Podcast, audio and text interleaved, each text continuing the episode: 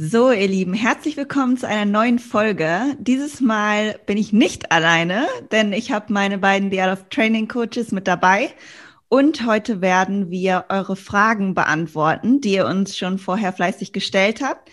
Und es geht heute rund um das Thema Coaching, wie wir Coaches geworden sind und was man oder wie wir da so vorgehen. Und das gibt euch so einen kleinen Einblick da rein, ähm, ja, was wir eigentlich tun. Und dann äh, ist es hoffentlich auch für euch nochmal aufschlussreicher.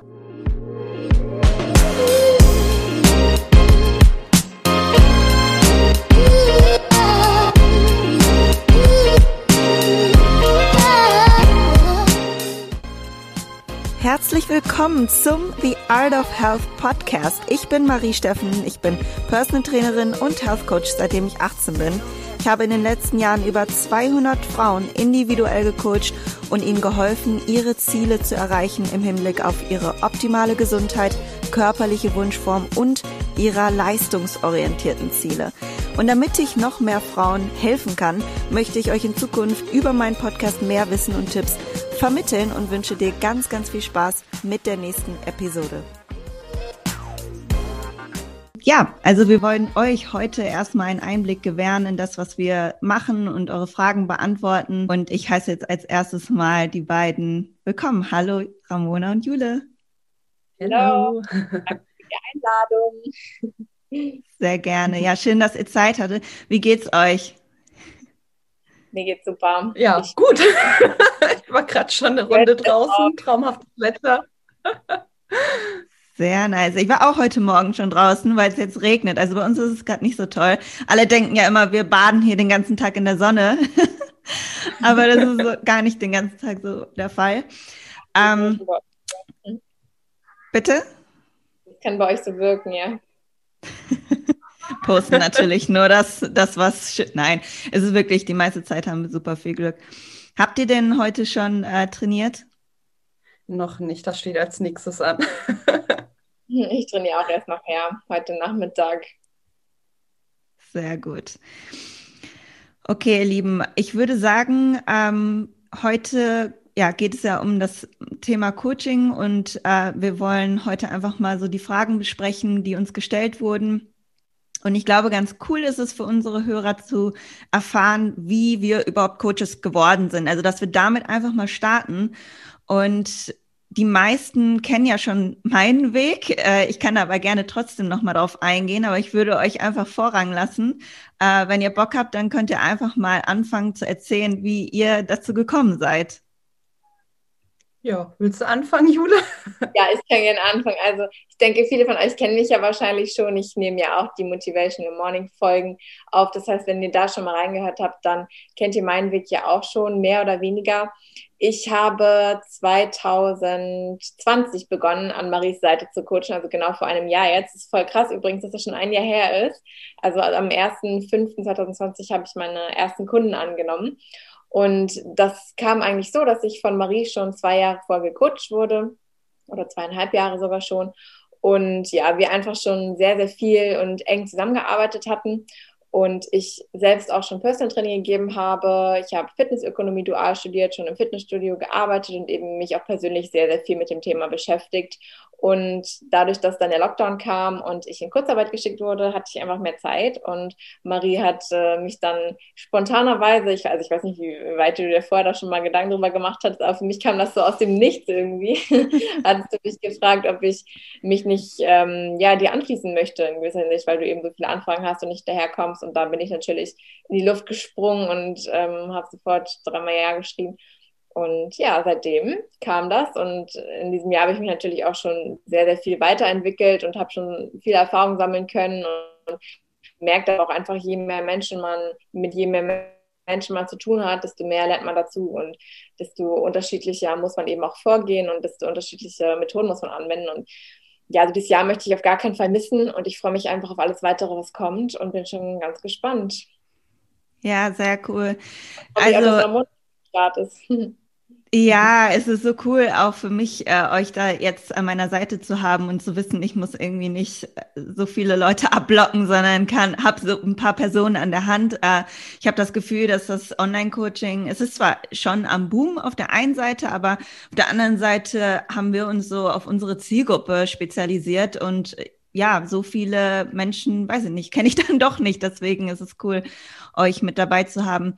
Und äh, ja, Jule, vielleicht kannst du mal ganz kurz sagen, wann hast du eigentlich so generell mit Sport begonnen? Ich glaube, das ist für viele immer super interessant.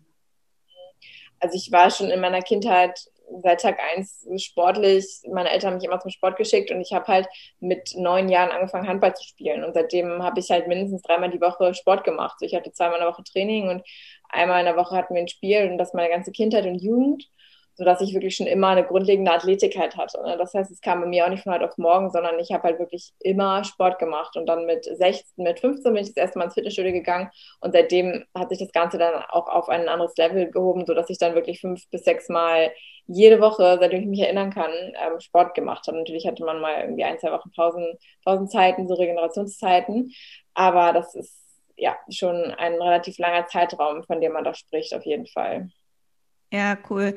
Und du hattest auch in einer deiner Podcast-Folgen ja erzählt, dass du ähm, irgendwie das schon immer so im Kopf hattest, coachen zu wollen. Also war das denn bei dir auch immer schon so dieser Drang, anderen helfen zu wollen? Oder dachtest du, du willst einfach irgendwie mal was mit Sport machen? Oder inwieweit war das da schon so ausge ausgebildet, dieser Gedanke? Ja, also am Anfang war das auf jeden Fall, okay, ich will was mit Sport machen, weil wenn man sich halt überlegt, was mache ich nach dem Abi, dann überlegt man sich, okay, was ist meine Leidenschaft? Und das, was ich halt am meisten gemacht habe, war irgendwo Sport. Und dann hat man halt geguckt, was gibt es so für Möglichkeiten. Und dann bin ich halt relativ schnell darauf gekommen, dass die Amerikaner waren das aber primär, die halt irgendwie so Online-Coaching gemacht haben. Und ich mhm. fand das irgendwie total cool und habe mir auch überlegt, das wäre mir, das wäre mal total toll, das auch selbst zu machen, einfach weil du so flexibel bist und weil du auch nicht von einem Arbeitgeber erstmal abhängig bist und keine Vorschriften hast, sondern dein eigenes Ding durchziehen kannst. Mm, und weil ich auch einfach nicht so gesehen habe, dass der Markt da so krass gesättigt ist, ne? auch vor allem in Deutschland, dass es da einfach noch ganz viele Frauen gibt oder generell Menschen, die Bedarf haben und wo es Probleme gibt. Und äh, ja, ich wusste teilweise die Antworten, aber konnte sie halt irgendwie nicht wirklich vermitteln, weil ich war ja nur irgendjemand sozusagen. Und deswegen war es auf jeden Fall mein Traum. Schon relativ früh, also schon mit 16, 17, hatte ich das ähm, für mich überlegt. Ja. Cool. Ja, richtig, richtig cool. Ähm, ja, ich lasse erstmal Ramona erzählen, wie sie, wie sie hier ins Boot gestiegen ist. Ja, ähm, bei mir ist das tatsächlich gar nicht so der klassische Weg wie jetzt äh, vielleicht bei euch. Und bei mir war das auch nicht schon äh, seit oder vor Jahren äh, in meinem Kopf manifestiert, dass ich unbedingt irgendwie diese Richtung einschlagen will. Bei mir war das so, ich hatte vor, ja, ich sag mal, vor so sieben, acht Jahren ungefähr angefangen mit dem Sport, ganz klassisch mit äh, den Kursen, die man so belegen kann, aber aus dem einfachen Grund, weil ich ein, ich sag mal, sehr ähm, klassisches Studentenleben hatte mit viel Feiern und viel Alkohol, etwas zugenommen, mich nicht mehr ganz so wohl gefühlt und ich wollte einfach nur abnehmen. Und durch diese klassischen Bodypump-Kurse bin ich dann letztendlich irgendwie zur Langhantel gekommen, weil ich das ganz cool fand, habe mich dann da ja auch immer weiter informiert, wie ich äh, mein Training ähm, aufteilen kann und so, habe äh, ja sämtliche mh, mm, ja Infos mir eingeholt, wie ich mich steigern kann, war dann aber irgendwann, nachdem ich auch auf eigene Faust 10 Kilo abgenommen hatte, aber war dann an so einem gewissen Plateau, bin ich mehr weitergekommen und dachte mir so, okay, äh, was kann ich jetzt tun? Und dann bin ich auch eher durch Zufall auf Marie aufmerksam geworden und hatte dann noch einen von ihren wahrscheinlich letzten Aufrufen mitbekommen, von wegen, hey, hier, ich habe noch einen Coachingplatz frei, hatte sofort geschrieben und das ist jetzt auch ja, fast zweieinhalb Jahre her und habe dann eben ja sehr viel ähm, mitgenommen, habe mich dann auch immer weitergebildet, äh, habe Marie auch immer gefragt, hey, äh, hast du noch irgendwie Input für mich? Was kann ich noch machen? Ich würde gerne noch mehr lernen. Und ich weiß auch noch, dass du mich da mal gefragt hattest, so ja, so für dich oder willst du so damit machen? Und ich war immer so, hm, nee, nur so für mich. Und ich hatte immer so im Hinterkopf, ach ja, das wäre voll cool eigentlich in diesem Bereich was zu machen. Aber ich habe ja ähm, Medienmanagement studiert im Bachelor und Master und dachte mir so, ja gut, also jetzt kannst du nicht was komplett anderes machen. Ich bin zwar in der Foodbranche letztendlich ähm, gelandet, aber im Marketing, also was anderes, mit vielleicht ein paar Berührungspunkten irgendwie oder ein paar Informationen, die man sicher auch ähm, oder die ich jetzt bestimmt auch in meinem ja, Job als Coach nutzen kann, aber es ist halt trotzdem was ganz anderes. Ja, und äh, letzten Endes war es dann eben so, dass ich letztes Jahr an so einem Punkt war. Ich würde jetzt nicht sagen, dass ich einen Burnout hatte oder so, aber ich war einfach dermaßen gestresst von der Arbeit. Ich war innerlich so dermaßen unzufrieden. Also äh, ich hatte dann auch äh, sämtliche Stresssymptome wie äh, ja so kreisrunden Haarausfall, schön mitten auf dem Kopf, ähm, keine Periode mehr, habe Albträume bekommen und so. Und ich weiß noch, also auch die Kunden von uns kennen das ja, man macht ja bei uns einmal äh, zwei, alle zwei Wochen ein Bestandsprotokoll und ich glaube, ich habe Marie einen ellenlangen Aufsatz geschrieben, in dem ich einfach nur mal meinen ganzen Frust rausgelassen habe, wie unglücklich ich bin und wie sehr mich dieser ähm, ja, Beruf gerade auf gut Deutsch abfuckt. Ja, und ähm, dann hatte Marie mir auch zu allem geantwortet, zeitnah, und dann äh, zu diesem Aspekt aber eben nichts gesagt. Dann kam eine Nachricht, Ramona, ich melde mich noch bei dir. So, also das ist nicht unter den Tisch gefallen. Ich dachte so, okay. Und dann kam irgendwie, ich weiß noch, am Wochenende so eine sieben Minuten Audio, wo ich aber einfach nur Windrauschen gehört habe und nichts weiter. Und dann, okay, zweiter Versuch, nochmal so eine lange Nachricht. Und dann, ja, ich habe mir Gedanken gemacht, ob ich mir den vorstellen könnte, eben auch als Coach an deiner Seite, eben auch wie Jule zu arbeiten. Und ich weiß noch genau diesen Moment, ich saß bei mir oder hier bei uns ähm, in der Wohnung auf dem Boden im Wohnzimmer, habe diese Nachricht angehört und ich habe vor Glück angefangen zu weinen, weil ich so dachte, so was, das kann doch irgendwie nicht wahr sein. Und vor allen Dingen ist das so verrückt, weil ich, ähm, das war, ich glaube, Ende August oder sowas. Und ich habe Anfang August äh, angefangen, mir einen eigenen Businessplan zu schreiben, wie es möglich wäre, vielleicht irgendwas in diesem Bereich mit meinem jetzigen Job, aber auf selbstständiger Basis zu kombinieren. Und das war dann für mich so, what? Wo kommt das jetzt her? Ähm, ja, da meint es wohl irgendjemand sehr gut mit mir. Ja, und da musste ich natürlich auch keine zwei Sekunden überlegen und äh, habe natürlich sofort Ja gesagt. Ja, und letzten Endes dann äh, auch sofort gestartet und seit Januar auch Vollzeitcoach jetzt eben. Ja, ja mega, mega cool. Cool, vielen, vielen Dank. Und äh, ich würde sagen, also ich dachte ja immer, mein Podcast wäre ein komplett seriöser Podcast, aber jetzt durch diese Folge haben wir offiziell die ähm, Ghetto-Sprache integriert, seitdem Ramona das Wort abgefuckt gesagt hat. Das heißt, alles klar. Ich gebe mir Mühe. Nein, alles gut. Also jeder kann sich hier ex expressen. Cool. Ähm, ja, mega coole äh, Story, genau so, so war das. Und ähm, ja, genau. Also ich, ich habe mir da, also Ramona war ja schon ein bisschen länger auch so an meiner Seite. Es ist jetzt ja nicht so, ich habe sie zum einen gecoacht und zum anderen hat sie mich unterstützt ähm, und macht sie ja immer noch, was meine Website angeht. Also wir haben da schon zusammen gearbeitet. Ich wusste irgendwie, wie das, wie das ist, wie die Kommunikation ist und ähm, habe da eben auch Vertrauen zu den beiden aufgebaut. Ne? Und so, so ist das gekommen und ich bekomme inzwischen ganz viele Anfragen von euch, ähm, wie das wäre, wenn, oder so von, von Coaches, von Personal Trainern, ob die mich unterstützen können oder so, oder ob sie auch Coach werden können. Und ich fühle mich äh, sehr geehrt und freue mich auch total darüber. Aber das Aller, Allerwichtigste, und das war eben auch eine Frage von euch, ähm, wie kann man jetzt äh, Coach werden wie äh, Ramona und Jule? Und ja, das Allerwichtigste ist einfach das Vertrauen. Also ich kenne die beiden halt, wie gesagt, schon ganz, ganz lange und aktuell kann ich mir noch nicht vorstellen, jemanden mit dazu zu holen, der, äh, den ich halt überhaupt nicht kenne. Und das ist für mich auch gerade noch sehr, sehr viel Arbeit und ich habe gefühlt keine Sekunde Zeit, irgendwas zusätzlich zu machen. Das heißt, ähm, mich da mit jemandem auseinanderzusetzen, ist gerade äh, nicht möglich für mich.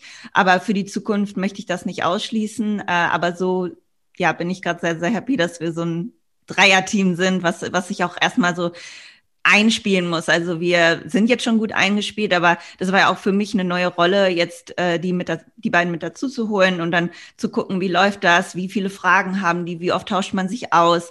Und das ähm, da muss man sich erstmal so rantasten, ne? weil man, wir haben ja alle viele Aufgaben zu tun als Coach. Du bist dann selbstständig, du musst alles machen, von Finanzen bis äh, Marketing, bis Kunden versorgen, Content produzieren und dann eben noch mit äh, Ramona und Jule kommunizieren, was mir unheimlich viel Spaß macht. Aber das muss man auch erstmal abschätzen lernen.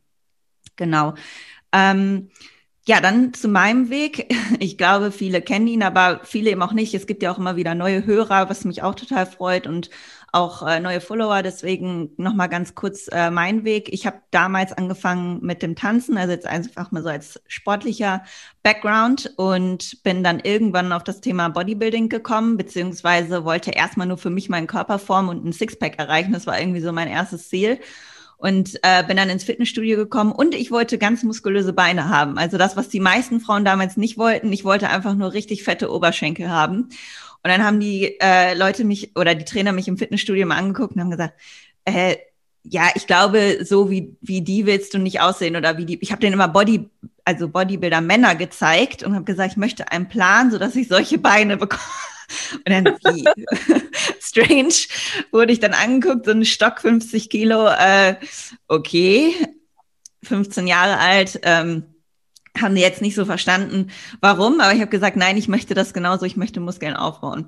Habe ich angefangen mit Beinpresse und all diesen Kram und bin dann irgendwann auf den Bro-Split gekommen und habe mir Pläne erstellen lassen, habe Muskulatur aufgebaut und das ging dann immer weiter. Habe mich da so ähm, eben entwickelt, bis ich dann angefragt wurde, ja, möchtest du nicht mal einen Bodybuilding-Wettkampf machen? Von diesem äh, kleinen, von dieser kleinen Saat, die da in meinem Hirn gepflanzt wurde, wurde dann eine vierjährige äh, Wettkampfkarriere, auch international äh, die ich dann abgeschlossen habe irgendwann mit der Weltmeisterschaft. Das war so mein höchstes Ziel, was ich erreichen wollte. Und während dieser gesamten Journey, als ich äh, die Wettkämpfe gemacht habe, habe ich irgendwann selber, ich habe mich erst selbst vorbereitet und habe dann auch äh, einen Coach ähm, mir zu Hilfe genommen. Und dieser Coach, der hat mir angeboten, auch äh, irgendwann für ihn zu coachen, weil ich eben ja mich auch in dem Bereich ausgebildet habe, was Ernährung und Training angeht.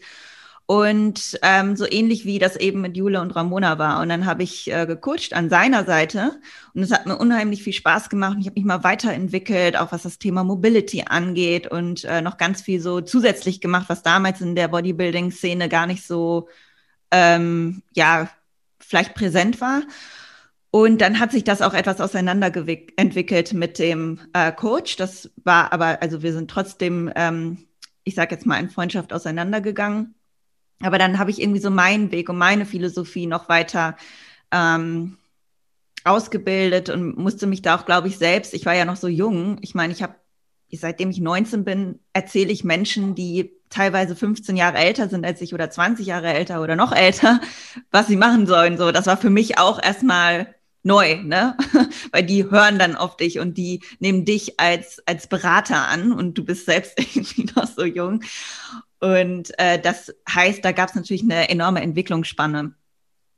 Genau, und das habe ich dann erstmal so für mich selber weitergemacht und ähm, wirklich ja, Jahre aufgebaut, bis dann Ramona und Jule kamen. und ich dann so dieses kleine Team jetzt mir aufbauen durfte. Also das ist jetzt so äh, mein Weg, wie ich Coach äh, wurde. Genau, und ich wusste das noch nicht von Anfang an, äh, dass ich das machen möchte. Ich wusste, irgendwas mit Sport und Ernährung interessiert mich enorm, aber ich hätte mir auch einen ganz anderen Weg noch vorstellen können. Mich hat Architektur immer total interessiert, also fragt mich nicht warum, aber ich hatte immer noch so im Hinterkopf, vielleicht möchte ich das mal studieren und nochmal so ganz klassisch Studium, dann fester Job, angestellt und all das. Mm, da das aber alles ähm, ja, so sich entwickelt hat, dass ich dann einfach erstmal gecoacht habe und die Anfragen immer mehr wurden und immer mehr wurden und das einfach so gut lief. Never change a running system, dachte ich mir, okay, das soll sein, das ist das, was ich tue. Ja, genau. Hast du direkt nach der Schule gemacht oder wie war das bei dir? Ja, genau.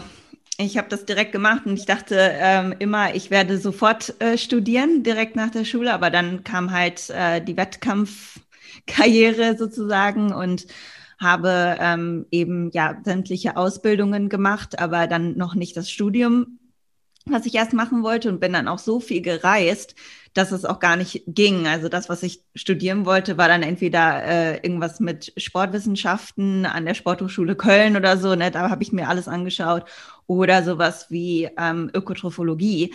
Aber das, was du da lernst, ist auch nicht das, was du im Coaching lernst. Also das ist ja ein Gemisch aus ähm, Psychologie und äh, dem Rest halt, dem Wissen, was man sich dann so äh, ja, ansammelt. Und irgendwann war ich auch auf so einem Standpunkt, da habe ich mir dann alles nochmal angeguckt, möchtest du das noch studieren? Und dann gemerkt, mh, hm, eigentlich weiß ich danach nicht unbedingt viel mehr als das, was ich jetzt gerade weiß.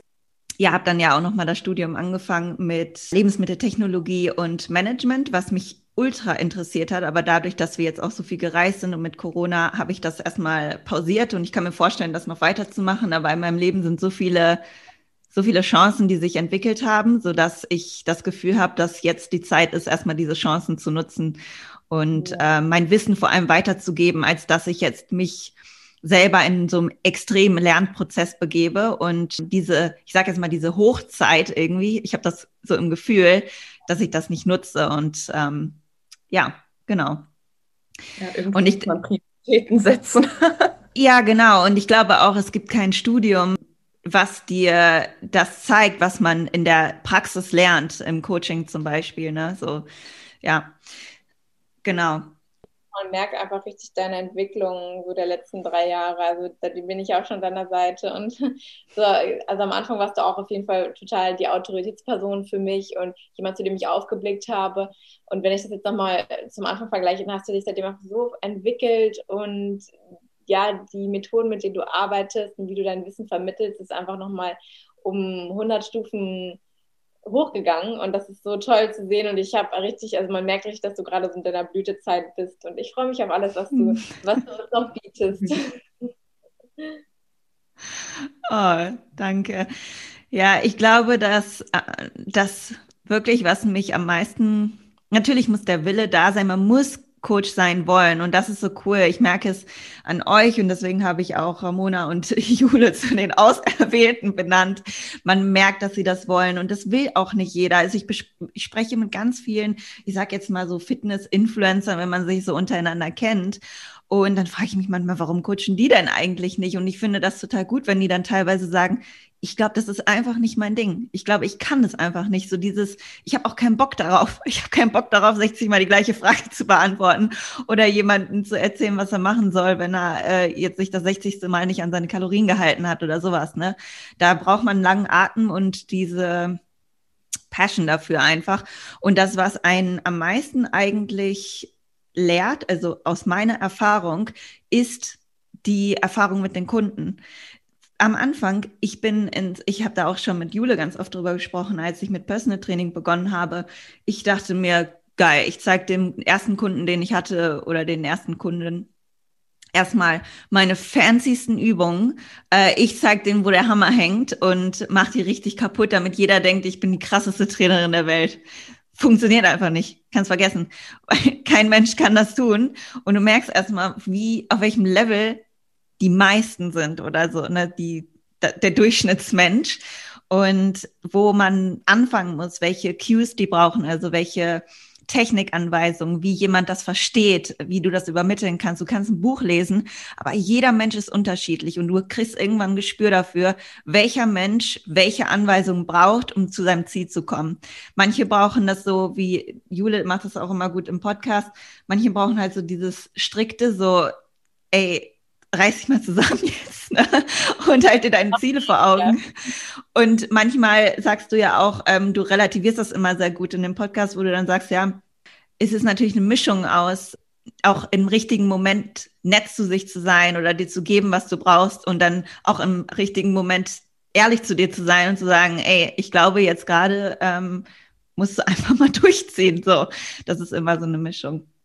Ja, ja finde, man merkt es auch immer, wenn man halt, man gibt ja die Infos am Anfang immer gleich in alle weiter.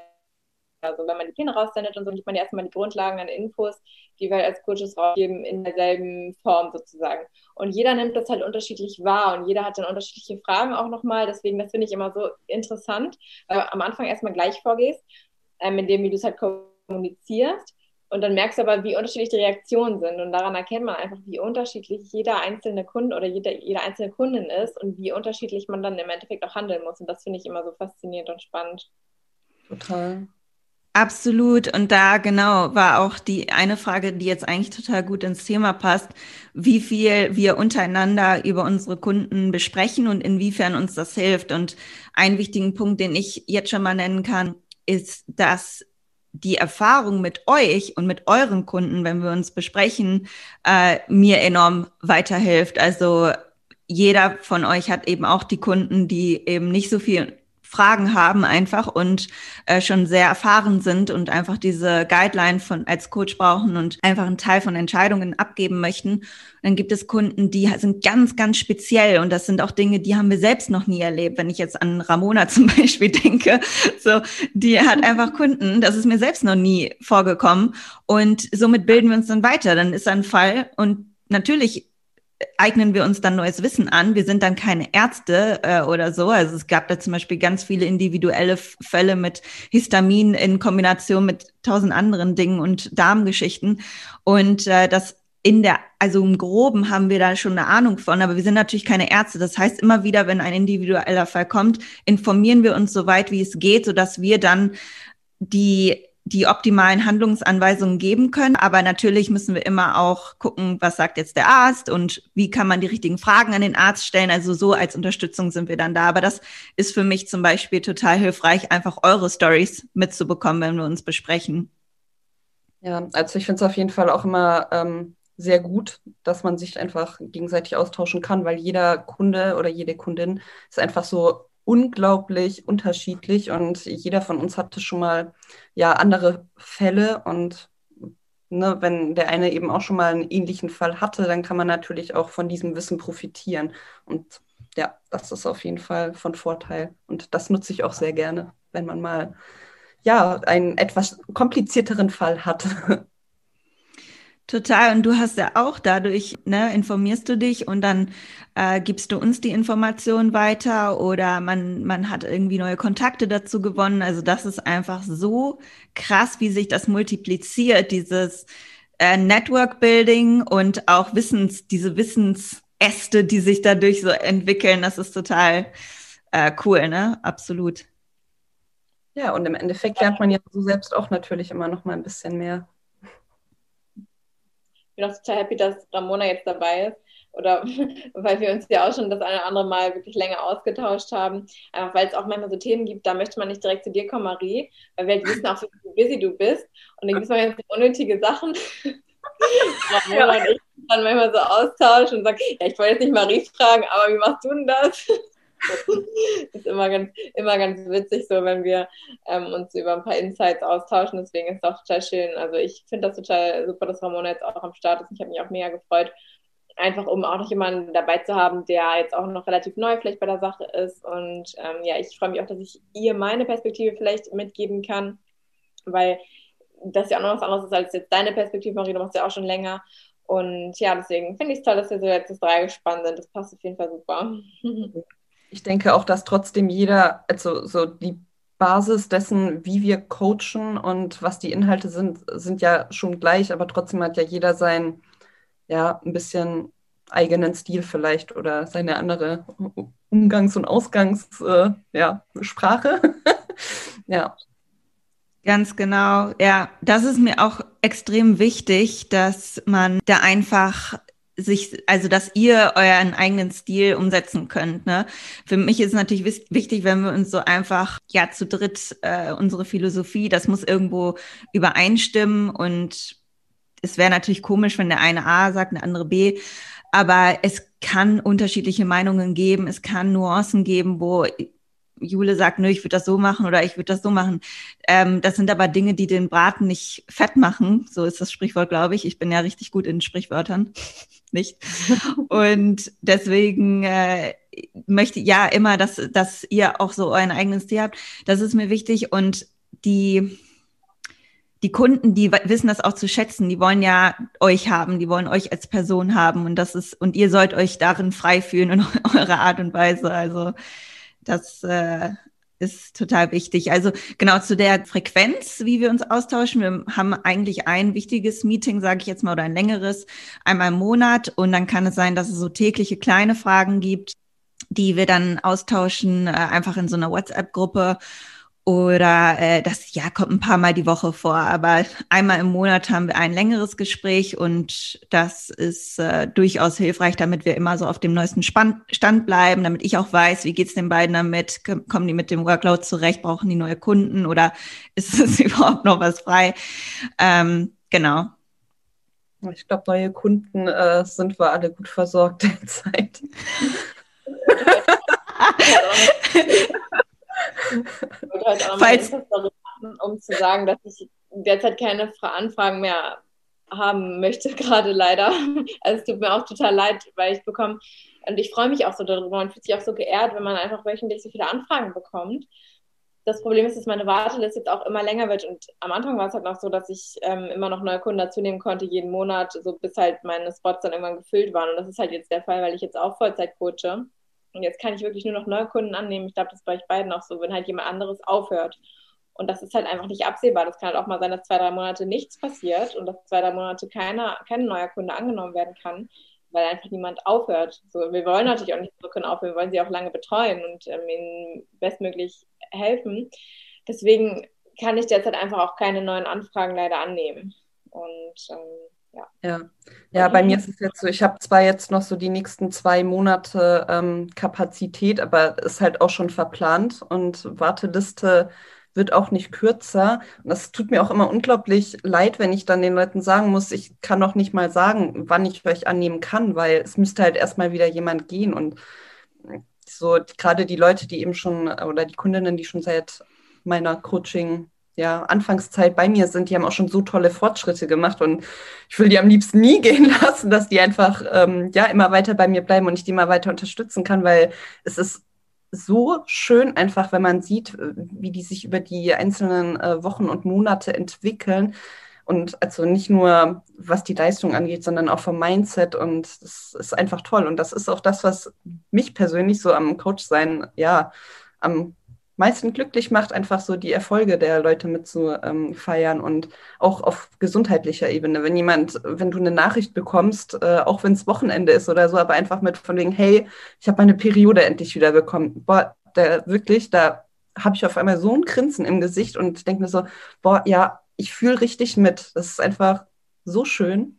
Ja, war jetzt ja. ein bisschen oft, aber ja.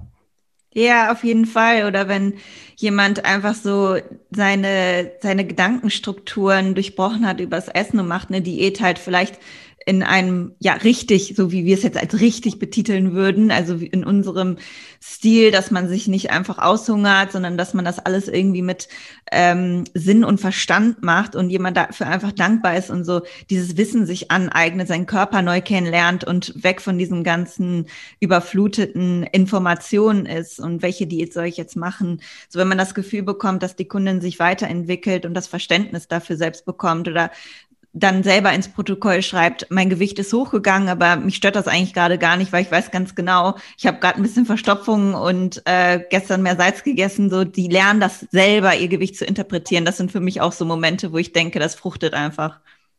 Ja, generell ist ja auch ein Coaching, also das habe ich ja auch selber als Kundin damals oder auch noch heute äh, mitgenommen.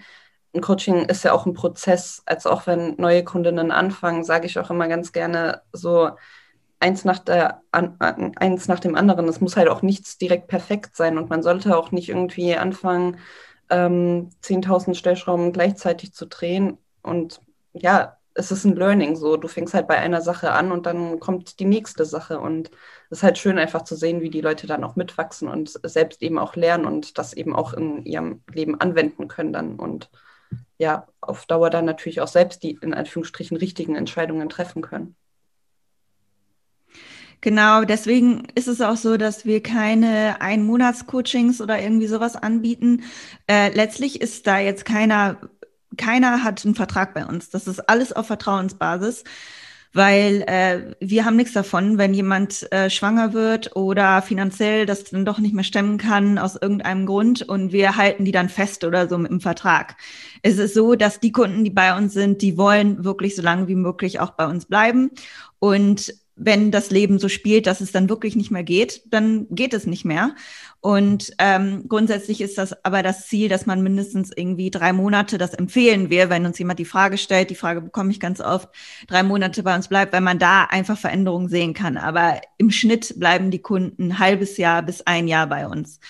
Und Genau, es ist ein Prozess, Gewohnheiten zu entwickeln. Es ist ein Prozess für uns, den Körper der Kundin kennenzulernen, zu wissen, wie die reagiert, was noch dahinter steckt.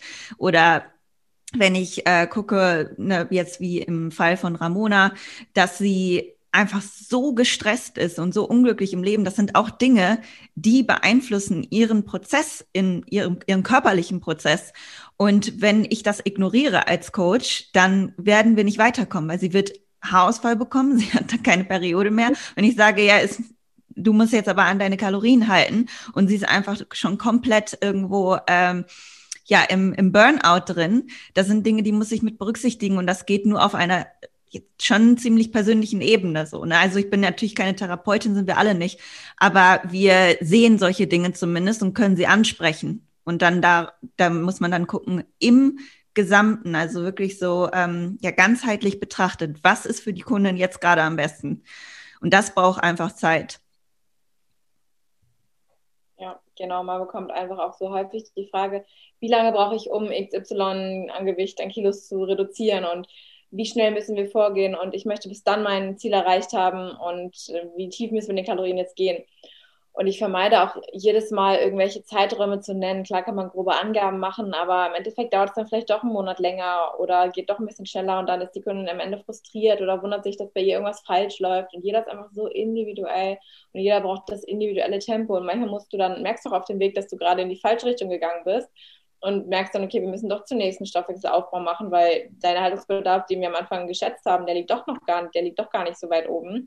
Und ähm, es bringt uns jetzt nichts weiter, noch die Diät zu machen. Und die letzten zwei Monate waren da nicht verschwendet, sondern die letzten zwei Monate haben wir dafür genutzt, um dich besser kennenzulernen. Ich habe die zwei Monate genutzt, um herauszufinden, wie dein Körper auf bestimmte Anpassungen reagiert.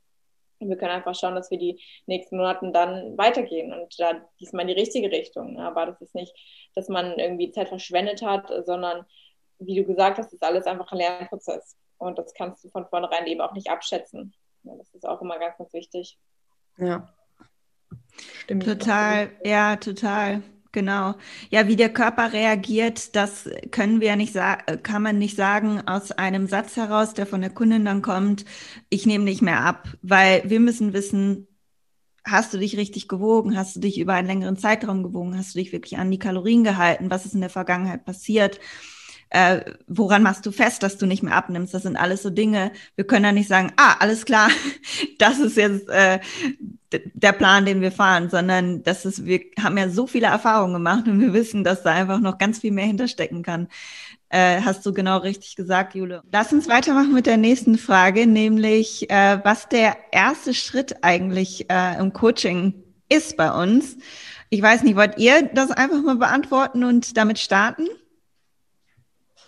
Ja, also ich kann ja mal anfangen. Und zwar bei mir läuft es so, dass Menschen, Kundinnen, potenzielle Kundinnen mir über meine Website eine Nachricht schreiben und dann bekomme ich eine Mail und dann beantworte ich die und gebe erstmal grundlegend ähm, Auskunft über das Coaching, über die Preise, über den Ablauf und wenn das der Kundin dann zusagt, dann schickt sie mir zurück und schreibt mir, dass sie gerne auf die Warteliste möchte. Ähm, und im erst, in der ersten Infomail schreibe ich schon, wann ich ungefähr jetzt abschätzen kann, wann das Coaching dann starten würde.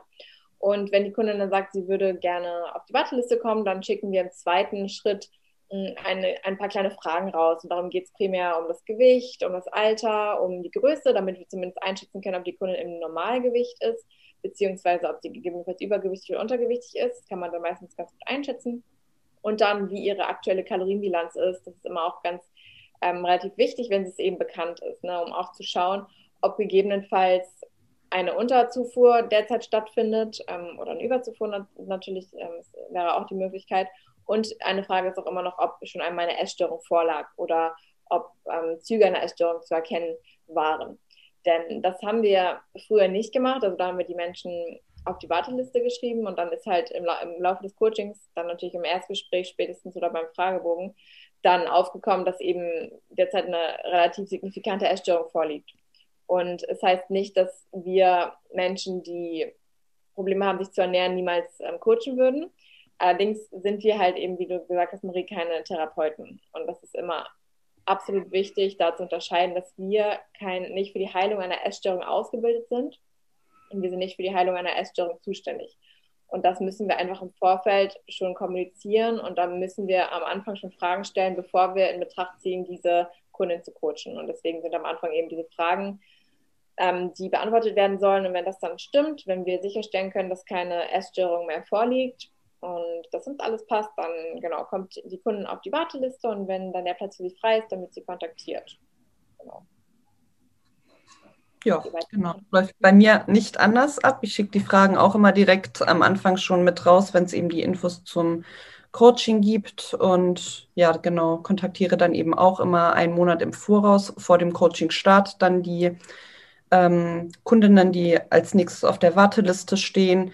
Und dann dürfen die einen Anmeldebogen ausfüllen. Da haben wir auch alle denselben Anmeldebogen mit denselben Fragen, der sehr umfangreich ist aber eben auch schon sehr viel Einblick gibt und uns eben auch die Möglichkeit gibt einzuschätzen, ähm, ja, A, was äh, ist das für eine Kundin, wo muss die vielleicht noch mal ein bisschen mehr unterstützt werden, was ist überhaupt das Ziel und natürlich machen wir uns dann auch ähm, vor dem Erstgespräch oder vor dem Kennenlerngespräch, das wir dann immer mit den Kundinnen haben, online schon Gedanken über den weiteren ja, Coaching-Verlauf? Also macht das überhaupt Sinn, wenn die Kundin ähm, eigentlich eine Körperfettreduktion anstrebt, aber der Stoffwechsel, weil sie irgendwie nur 1000 Kalorien oder sowas gerade isst, ich meine, von nichts kannst du nichts mehr nehmen, da kannst du natürlich keine Diät machen und das muss man den Kundinnen in dem Fall dann eben auch erklären, warum das eben ja nicht geht, warum man dann in diesem Fall eben erst den Stoffwechselaufbau anstrebt. Ähm, ich gebe dann auch einen ungefähren Zeitraum, wobei man das eben auch, ähm, ich weiß gar nicht mehr, ich glaube, Jule meinte das vorhin, man kann eben solche Zeitangaben nicht in Stein meißeln, gerade weil jeder Körper anders funktioniert. Es kann sein, dass ähm, ja bei dem einen schneller, bei dem anderen weniger schnell funktioniert, genau wie bei einer Diät. Aber man muss eben schon so einen groben Fahrplan dann eben auch mitgeben, dass die Kundin dann auch weiß, was sie denn überhaupt erwartet. Das gibt ja auch eine gewisse Sicherheit, wenn man ja, weiß, worauf man sich einstellen sollte. Genau. Ja, genau. Genau, also erst so ganz grob nochmal äh, Fragebogen, der wird ausgefüllt, dann hat man ein Kennenlerngespräch, wird die aktuelle Situation und die Ziele äh, werden identifiziert. Und ähm, es ist halt einfach nochmal anders. Im Fragebogen stehen meistens zehn Ziele und das wird dann im Skype-Termin auf zwei heruntergebrochen. Muss dann, man aber auch irgendwo, weil man kann ja, manchmal nicht alles kombinieren. Nein, und es ist ja auch alles in Ordnung, wenn die Kundin das reinschreibt. Ich würde das wahrscheinlich genauso machen. Ich würde erstmal alles raushauen, was ich irgendwie erreichen will. Und dann kristallisiert man mit der Kundin zusammen heraus, was macht für deine Situation Sinn und was ist deine persönliche Priorität. Also wir sprechen immer unsere Empfehlung aus und wir äh, gucken trotzdem natürlich nach dem Wunsch der Kunden. Wenn die jetzt, wenn wir sagen Stoffwechselaufbau und die Kundin schreit äh, Fettreduktion, dann trifft man sich vielleicht in der Mitte und macht nur eine kurze Fettreduktion und muss dann eben einen Kompromiss irgendwo finden und das natürlich auch erklären, warum das so ist, weil wir wollen ja im Ende wollen wir immer nur das erreichen, was die Kundin erreichen will, nicht das, was wir erreichen wollen, äh, aber das, was die Kundin erreichen will und was sie langfristig gesund hält, ist es halt immer ja genau unser Anspruch. Also mehr machen wir nicht. Wir machen nichts, was die Kunden ungesünder macht.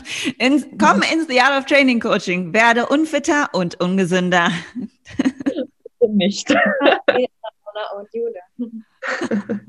nee, genau. Also wir gucken eben natürlich immer, dass das im äh, Rahmen ähm, der Gesundheit eben auch ist. Also wie gesagt, wenn da einfach ähm, gewisse Dinge gerade noch nicht umsetzbar sind, beziehungsweise andere Zwischenschritte erstmal notwendig sind, ähm, dann erklären wir natürlich, warum das so ist. Und ähm, genau, wir wollen ja natürlich, dass die Kundinnen langfristig eben glücklich sind und nicht äh, möglichst schnell an ihr Ziel kommen, aber dann ähm, ja, nachher ungesund und unglücklich sind, weil das einfach langfristig nicht umsetzbar ist. Das sollte genau. das Ziel. Genau, und dann nach dem Skype-Termin ist es so, dass wir uns erstmal Videos senden lassen. Das heißt, äh, wir bekommen Videos von den Übungen, die für uns wichtig sind für die Planerstellung. Das kann immer mal ein bisschen variieren von der Kundin zu Kundin, je nachdem, ob die Kundin also vor allem so skillspezifische Sachen machen möchte, wie einen Handstand lernen, Weightlifting-Übungen Ticket haben möchte oder einen Ring trainieren möchte. Wenn das nicht der Fall ist, dann wird das Ganze darauf hinauslaufen auf äh, Grundübungen, so dass wir die Technik schon mal sehen, dass so ein bisschen das Level auch erkennen können und eine Idee haben, welche Übungsauswahl jetzt überhaupt Sinn macht für die Kunden. Und dann geht es an die Planerstellung äh, des Ernährungs- und Trainingsplans und dann, ja, eine Woche später ungefähr erhält die Kundin die Pläne und dann geht's los. Das ist so der erste Schritt. Dann kommen wir zur nächsten Frage, nämlich wie unterscheidet sich unser Coaching eigentlich von äh, anderen Coaching-Arten? Und natürlich wissen wir nicht genau, äh, wie andere coachen, aber ich denke, das, was uns äh, wichtig ist, dass wir ähm, einfach dieses, was wir eben besprochen haben, ganzheitlich coachen und dass es bei uns auch ziemlich viele Möglichkeiten gibt, was die Zielauswahl angeht. Also du kannst einen Handstand lernen, du kannst einen Stoffwechselaufbau machen, du kannst eine Fettreduktion machen, äh, dein, dein Lifestyle verändern, wie auch immer. Also es gibt da wir sind ganzheitlich aufgestellt und das, denke ich, ist schon ähm, etwas, was sich vielleicht abheben könnte. Was sagt ihr beiden?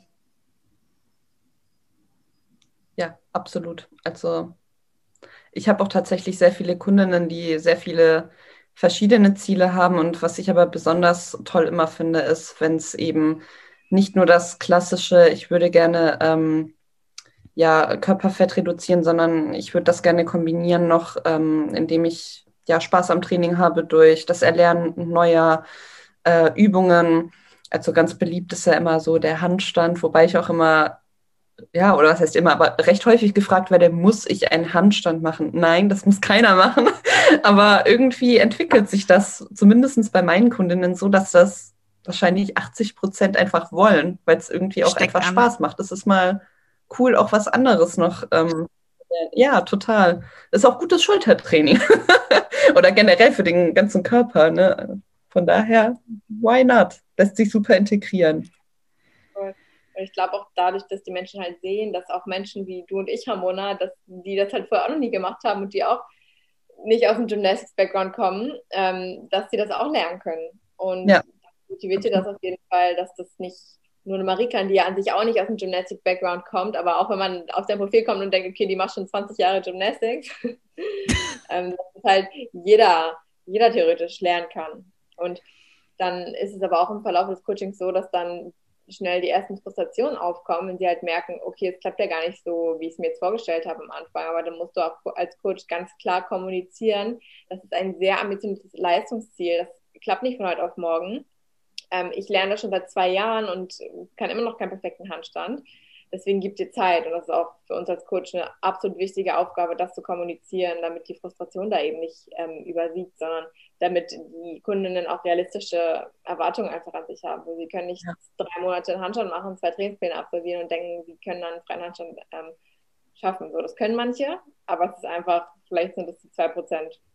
Ja, genau.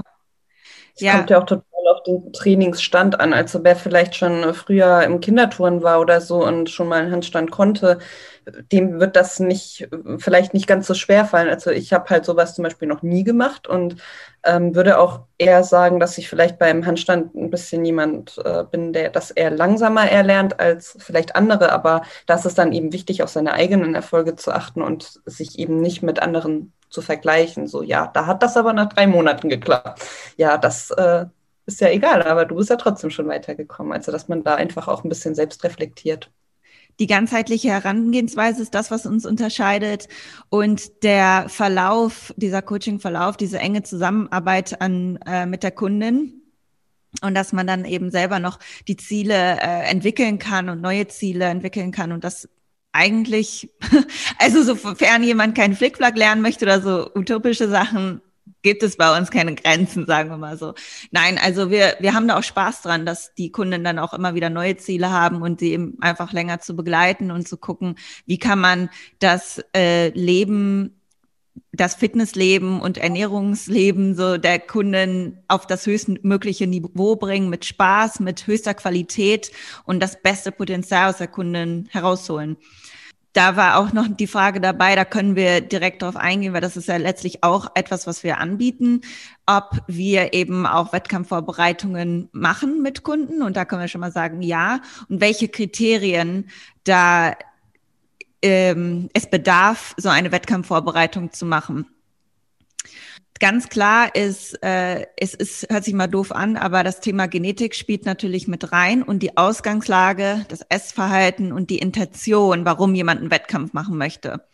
Normalerweise ist es so, dass ich nie jemanden mit einer Wettkampfvorbereitung äh, oder mit jemandem starte im Coaching und sage, jetzt machen wir eine Wettkampfvorbereitung, sondern ich lerne den Körper erstmal kennen oder wir lernen den Körper erstmal kennen und dann kann man gucken, äh, was gibt der Körper her? Wie ist das überhaupt für die Kundin? Wie verhält sich die Kundin in einer Diät? Wie tief kann die Kundin mit dem Körperfettanteil kommen? Muss sie noch Muskulatur aufbauen? Und ja, im Falle eines gestörten Essverhaltens zum Beispiel müsste man gucken, ist das jetzt gerade der sinnvolle Weg? Ne? Also je nachdem, zu welchem Grad das gerade bei der Kundin der Fall ist da spielt alles mit rein. Also ich habe damals natürlich, als ich selber Wettkämpfe gemacht habe, noch viel, viel mehr Anfragen bekommen äh, dafür. Und ich habe davon nicht mal ein Prozent eigentlich auf die Bühne geschickt, weil mir das extrem wichtig ist, dass keiner A enttäuscht ist, B sein Körper ruiniert und, und sein Essverhalten ruiniert und da Spaß dran hat. Und meistens ist das so ein Wunsch, was man dann sieht, wenn man eine Jule sieht oder so und denkt so, wow, das ist so cool.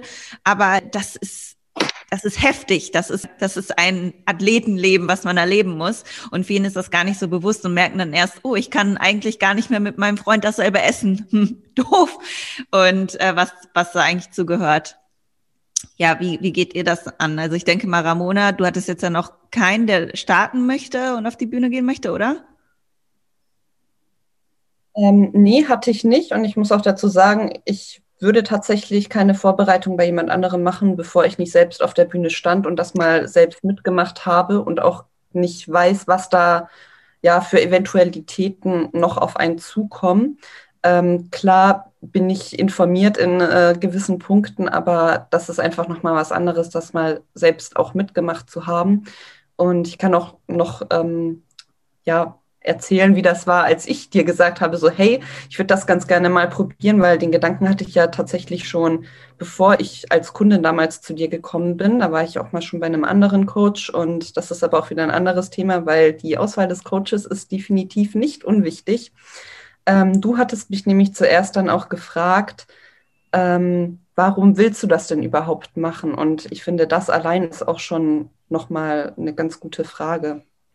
Weil will man das jetzt äh, nur machen, weil, ja, keine Ahnung, was steckt da halt so dahinter? Und gerade auch, ja, woher kommt die Person? Wenn da jetzt schon ähm, jegliche Essstörungen in der Vergangenheit oder so, ähm, ja, stattgefunden haben, dann ist das vielleicht nicht der beste Weg, wenn du sowieso schon ein ähm, ja nicht äh, ganz äh, wahrheitsgetreues ähm, ja, selbst äh, Bild von dir hast. Also das sind halt auch alles nochmal so Punkte, die meiner Meinung nach mit reinspielen bei dieser Entscheidung, schickt man diese Person jetzt auf die Bühne oder nicht. Ja. Mm. derzeit mache ich das noch nicht. Ich will niemals nie sagen so, aber ähm, tatsächlich ist es jetzt nichts ähm, wie vielleicht bei äh, Jule, wo ich weiß, dass du, glaube ich, auch äh, Wettkampfvorbereitung ja machst. Ähm, aber bei mir jetzt eben derzeit noch nicht. Sag niemals nie, aber eben nicht, bevor es nicht selbst mal noch geklappt hat bei mir. Mal schauen, ob das noch was wird. Also ich hatte im Herbst eine Kundin, die auf der Bühne war und das hat hat mir super viel Spaß gemacht, sie vorzubereiten. Und man muss aber auch sagen, dass das eine Kundin war, die schon vorher länger trainiert hat und die schon eine gewisse Ausgangslage mitgebracht hat. Und ich habe jetzt für kommenden Herbst drei Kundinnen, die sich auf die Bühne vorbereiten. Und, was, das muss ich unbedingt dazu sagen, alle drei haben vorher einen Aufbau mit mir gemacht. Ähm, cool. Alle drei befinden sich derzeit noch im Aufbau und ich bin mit den meisten einen Diätstart im Mai geplant für die Herbstsaison. Und alle Kundinnen sind schon seit Mitte letzten Jahres, also Mitte 2020, also anderthalb Jahre, bevor sie das erste Mal auf die Bühne gehen, sind sie bei mir im Coaching. Das ist ganz, ganz wichtig, denn alle drei mussten zuerst vorher eben eine gewisse Muskulatur aufbauen. Denn klar sieht man erstmal, okay, die Mädels auf der Bühne und manche können vielleicht direkt eine Diät machen und sehen dann top aus, weil sie eine gute Genetik haben. Aber für die allermeisten bedarf es erstmal einer Zeit mit einem Kalorienüberschuss und einem Stoffwechselaufbau und einer Zeit, in der man sich auf das Training und auf das Essen fokussiert, also viel Essen vor allem. Mhm. Ähm, das ist ganz wichtig. Und ich weiß noch, bei mir war das so damals, ich habe mir eigentlich nur, also ich wollte nur Coach haben, weil ich auf die Bühne wollte.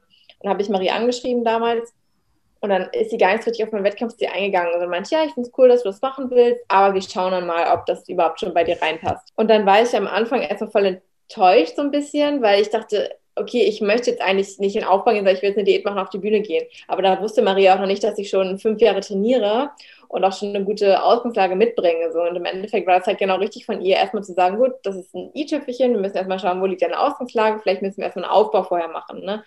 Und dann ähm, war ich erstmal so ein bisschen genervt, was halt genervt, aber ich wollte halt einfach sofort loslegen. Aber sie hat halt erstmal nachgeforscht und gefragt und das war auch, ja, das war am Anfang natürlich super, ähm, um einfach rauszufinden, was, was ich für eine Person bin. Und ähm, ja, die allerwenigsten können einfach direkt eine Diät starten. Und das wollte ich damit auch nochmal betonen. Also alle meine Kundinnen, die auf die Bühne gehen bisher, waren vorher bei mir im Aufbau. Ja, bei ja. mir war das auch ähnlich, also ich bin ja damals äh, mit einer Diät bei Marie ähm, im Coaching gestartet und da hat sich das dann so im Laufe der Diät, äh, da hattest du nämlich deinen, deinen ersten Wettkampf, äh, Jule. Da meinte ich auch noch nämlich so, ach ja, hier, ich habe ja auch das von deiner Kundin verfolgt und so und mir schwirrt das ja auch schon so lange im Kopf rum. Und da war dann eben auch ähm, die Frage, ja, ähm, werde ich jetzt direkt äh, im kommenden Herbst starten? So, da war Frühjahr dass man einen kleinen Aufbau macht und dann äh, direkt wieder in die Diät geht. Haben uns dann aber auch dazu entschieden, ähm, das war sogar das Jahr, als du deutsche Meisterin wurdest, und haben uns dann aber eben für erstmal noch einen längeren Aufbau entschieden, einfach, dass am Ende auch noch schön gute Muskelqualität äh, vorhanden ist und aber auch eben einfach noch was an mir dran ist, sage ich mal. Ähm, ich finde nämlich tatsächlich, man, als obwohl ich ja auch schon viele Jahre vorher trainiert habe, bei mir waren es auch schon ja fünf, fünf, sechs Jahre vor, äh, vorher. Aber ich finde, du siehst auf der Bühne einfach, wer vielleicht ein halbes Jahr vorher angefangen hat, ins Fitnessstudio zu gehen und dann direkt ähm, ja eine Wettkampfdiät gemacht hat, weil und wer halt eben ja schon länger dabei ist, sage ich mal. Absolut, ja. Und das ja. ist natürlich auch eine andere Art von Diät als eine Lifestyle-Diät. Das äh, würde ich auch gerne nochmal betonen, auch wenn ich jetzt noch gar nicht auf der Bühne stand. Aber ich war ja letztes Jahr zwei Wochen äh, raus, bis dann alles abgesagt wurde. Aber ähm, man muss da halt einfach, ja, die Prioritäten dann tatsächlich darauf setzen. Dann ähm, muss man sich eben auch einfach bewusst sein, dass man dann eben vielleicht nicht mehr abends dasselbe ist äh, wie der Freund und dass man vielleicht dann nicht auf einem Geburtstag da äh, den Kuchen mit isst, sondern sich seine Tupperdose mitbringt. Aber da muss man Bock drauf haben.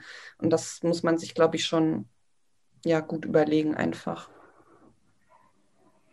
Genau, und es kann auch immer sein, dass jemand viel Muskulatur hat, aber man sieht ja auch erst, wie viel bleibt über nach einer Diät die keine Crash-Diät war. Und deswegen haben wir auch zum Beispiel, habe ich jetzt mit Ramona so eine Testdiät gemacht, habe ich gesagt, wir können ja mal gucken, wie tief du kommst. Und dann sieht man erst die Defizite. Dann sehe ich erst, muss man noch mehr am Oberschenkel aufbauen? Oder ähm, ist da schon genug vorhanden? Muss man noch mehr an der Schulter aufbauen? Und das ist auch häufig ein Step. Also wenn jetzt der Körperfettanteil schon relativ oder ja, relativ hoch ist, dann kann man auch mal eine Diät sofort machen, um so einen kleinen Test zu machen, um überhaupt zu sehen, wie sieht die Form definierter aus, wie sind die Proportionen dann am Ende.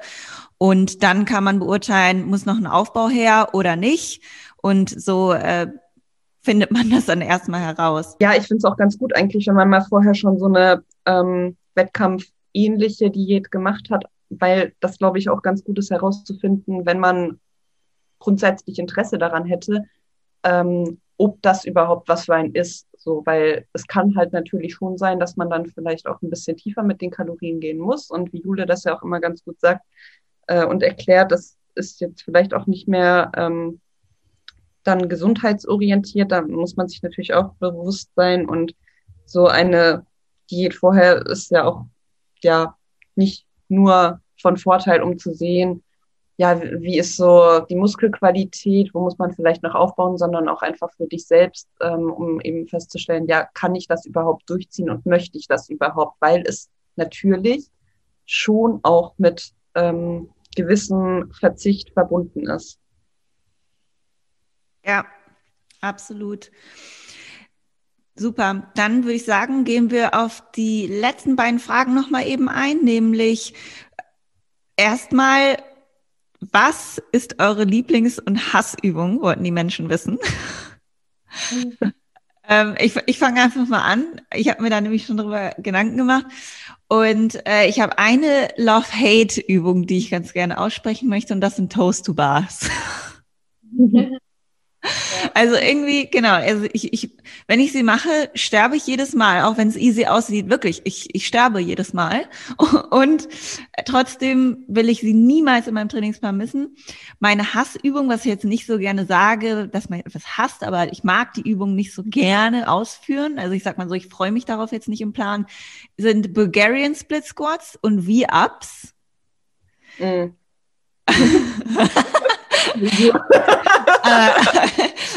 Ramona sieht sich gerade am V-Ups machen. Und ja. ähm, dann meine Lieblingsübungen sind Military Press, ähm, dann Press to Handstand und Clean und Snatch. Ja. Also es sind jetzt viele Übungen, aber da, da, darauf konnte ich mich jetzt reduzieren. Was sagt ihr? Was sind eure Love-Hate? Gar nicht mag, sind alles, was an Parallels ist, also alles, wo ich irgendwie mein Hüftbeuger so extrem aktivieren muss. Also, keine Ahnung, L-Sit und Straddle Hold und so ganz schlimm. Also ich mache es irgendwie, weil ich finde es cool und weil es gut aussieht. Aber ich mag es einfach nicht. Und meine Lieblingsübung oder auch Hassübung, Hass, Hass Lieblingsübung, Hassliebe, wie sagt man das? Hassliebe, sind äh, Kniebeugen. Weil da bin ich schon gut stark und es macht mir Spaß, richtig stark zu sein, aber es, ich sterbe jedes Mal. Also es ist wirklich hardcore.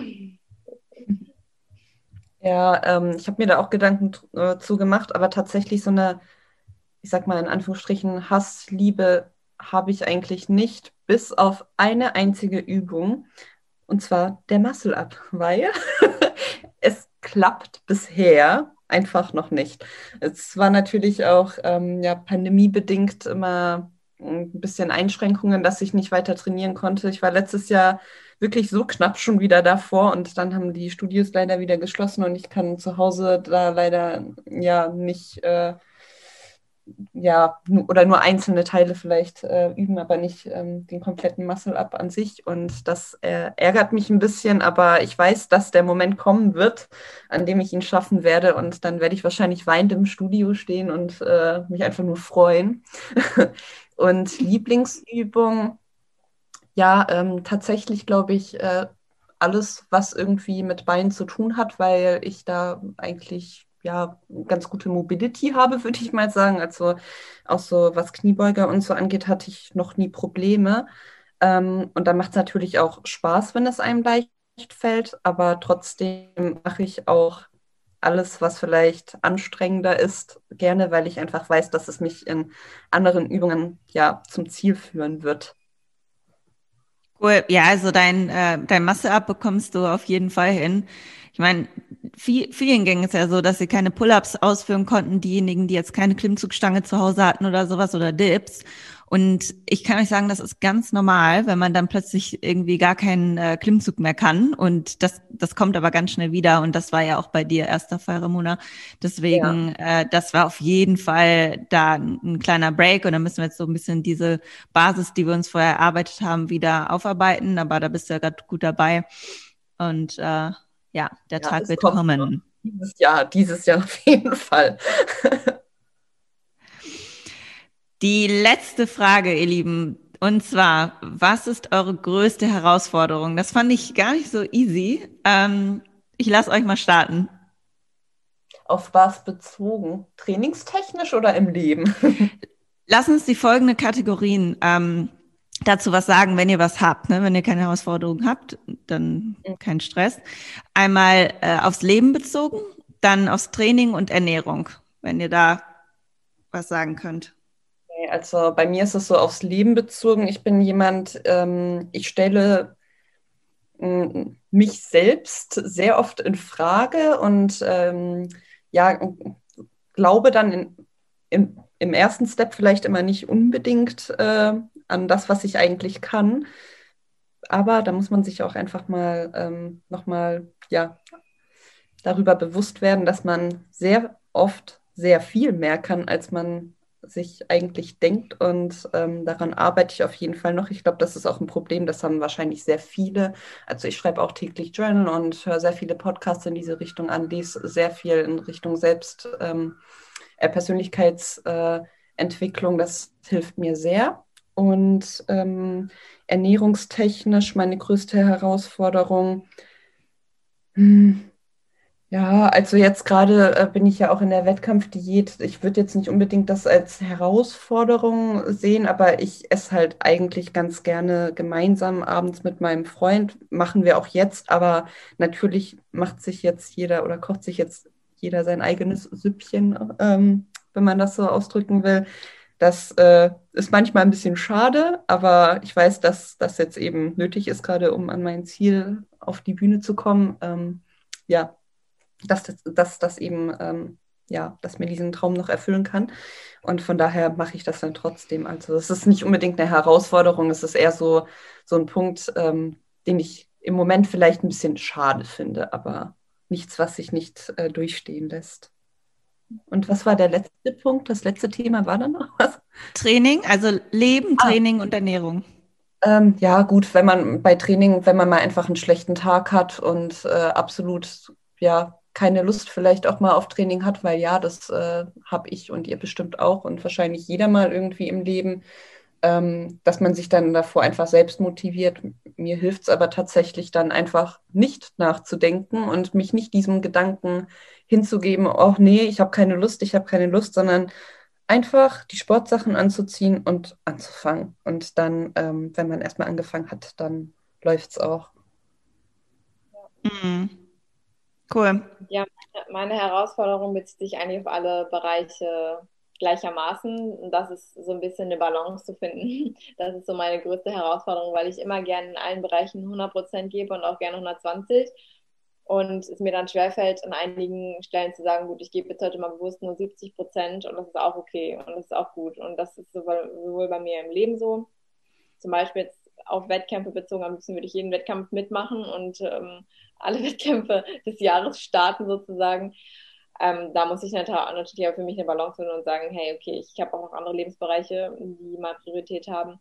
Und das ist bei der Ernährung so, dass ich, ich habe kein Problem damit, 24-7 mich an meine Kalorien zu 100% zu halten, aber wenn es dann halt darum geht, einfach mal ein bisschen flexibler zu sein und zu schauen, wo kann ich jetzt hier einfach mal ein Meal nicht tracken oder mal einen Tag einfach entspannter sehen, das fällt mir dann schwerer, als wirklich immer on point zu sein. Und auch im Training, ich würde am liebsten, Marie kennt das auch von mir, ähm, ich mache mich dann immer fertig, wenn ich mein Gewicht von Woche zu Woche nicht steigern kann, jedes Mal um fünf Kilo bei der Kniebeuge. Und deswegen muss Marie mir da immer explizit in den Plan reinschreiben, okay, heute machst du nur 80 Prozent von der Woche davor, damit ich das wirklich auch so mache. Sonst würde ich halt jedes Mal 101 Prozent geben, was mir dann langfristig aber nicht gut tut, weil ich äh, merke, dass ich mich damit eher ins Ausschieße, indem ich halt zu viel mache und ich, indem ich mein Nervensystem zu stark belaste. Und das ist ja, das lässt sich eigentlich auf alle Lebensbereiche übertragen, aber da lerne ich immer dazu und das wird Stück für Stück immer ein bisschen besser, auch je nach Lebensphase natürlich. Und das Wichtigste ist einfach, dass man sich dem bewusst ist und dass man halt schaut, wo liegen meine Schwachstellen und ja, wie kann ich an meiner Schwachstelle arbeiten. Das ist meine Herausforderung. Ja, ja, das kann ich absolut nachvollziehen und bin da auch ein ähnlicher Typ. Also was so dieses 100% Perfektionismus, das ist auch so da, wo ich herkomme. Aber was mir sehr bewusst ist und wo ja auch das Buch mir extrem viel geholfen äh, hat mit, ähm, ja, du bist mehr als dein Gehirn, was ja die, unsere Hörer schon kennen, die Podcast-Folgen dazu. Äh, das ist mir eben sehr bewusst. Also ich glaube, solche äh, Typen wie jemand, ähm, der, man kann sich da ja so einkategorisieren, weil wir alle finden uns irgendwo wieder, entweder man glaubt nicht so sehr an sich selbst und muss sich selbst immer daran erinnern, oder man will immer 100 Prozent geben. So, da, da gibt es einfach so diese verschiedenen Typen. Aber wenn man sich da darüber bewusst ist, dann kann man lernen, damit umzugehen und das zu, auch zu seiner Stärke machen und sagen, okay, bewusst nehme ich es mir jetzt vor, hier weniger zu geben, damit ich woanders mehr Energie habe oder so. Also das heißt nicht, dass es irgendwas Schlechtes ist, sondern wenn man das reflektiert, dann, dann kann man damit gut arbeiten. Und ich glaube auch nicht, dass das ganz weggeht. Ich glaube nicht, dass ich auf einmal jemand bin, der easy peasy ist oder so, sondern dass ich vielleicht immer eher so ein bisschen in die Richtung Perfektionismus gehe oder eine Jule vielleicht auch und Ramona vielleicht eher dazu tendiert, im ersten Moment zu zweifeln. Aber diese Arbeit, die wir tun mit dem Journaling und so, das ist halt etwas, was uns dann total stärkt und jeden, jeder, der das so macht, auch.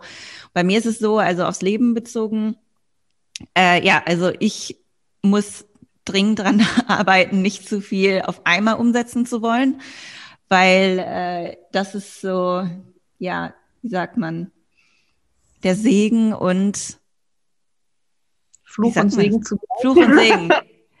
Thank you very much. Der Fluch und der Segen zugleich, dass ich alle Möglichkeiten habe. Also ich kann ja sogar wohnen, wo ich will. Ich kann tun, was ich will. Ich alles. Und ja, dann äh, gibt es für mich zu viel. Ich komme in diese Situation der, äh, der des, dass ich keine Entscheidung, also so ein Overload an Entscheidungen treffen, was enorm viel Energie raubt. Das kennen vielleicht auch viele von euch. Ich habe zu viele Möglichkeiten eigentlich, das total doof sich anhört.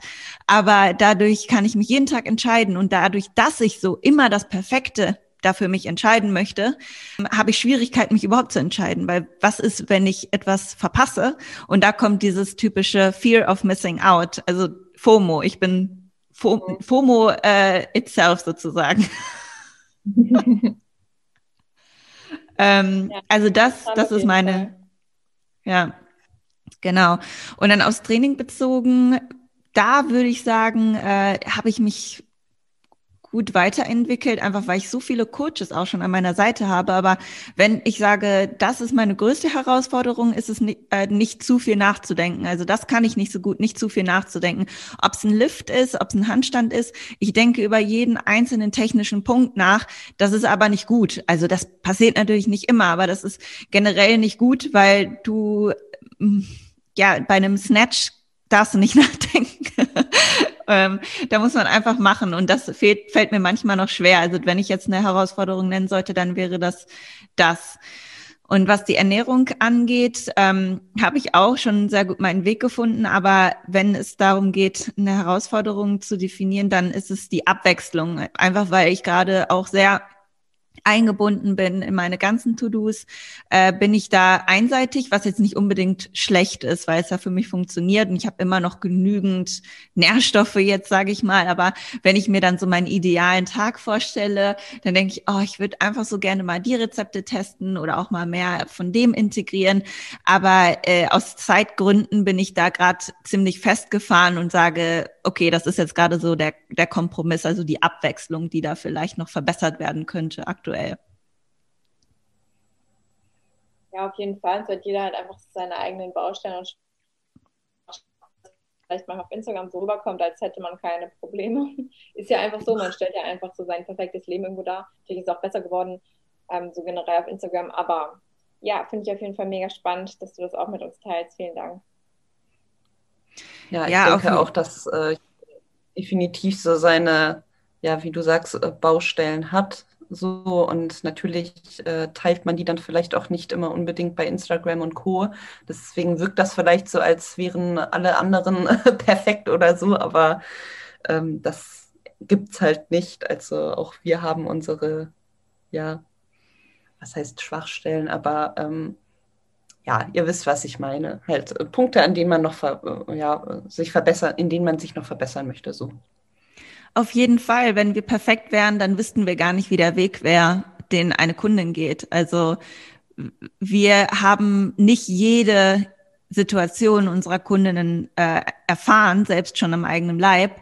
Aber dadurch, dass wir schon so viele Erfahrungen gemacht haben und Auf- und Abs hatten, wissen wir, können wir zumindest äh, Empathie aufbauen. Und das ist ganz, ganz wichtig, weil sonst würden wir gar nicht in der Lage sein, so zu helfen, wenn wir selbst keine Probleme hätten oder Herausforderungen hätten. Ne? Absolut. Und manchmal kann man ja dann natürlich auch Tipps aus erster Hand geben, wenn man eben dann doch mal auch schon in einer selben oder in einer ähnlichen Situation war.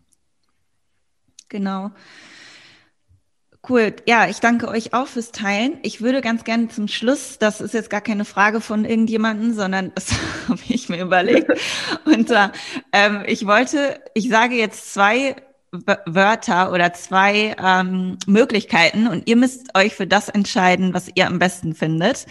Und äh, einfach so ganz, ganz spontan heraus, wofür ihr eher tendieren wollt, äh, würdet.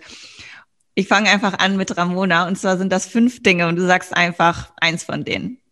Okay. Nummer eins, Weightlifting oder Gymnastics? Um, ähm, Weightlifting. Oats oder Joghurt Bowl? Oats. Daran führt kein Weg vorbei, jeden Morgen. okay, jetzt wird spannend. Fett oder Kohlenhydrate? Kohlenhydrate. Auch wenn es schwer fällt. Nussmus, aber es sind doch die Carbs. Jetzt, wo die nämlich weniger werden, merke ich sie sehr zu schätzen. Und Jule denkt gerade, wie kannst du nur?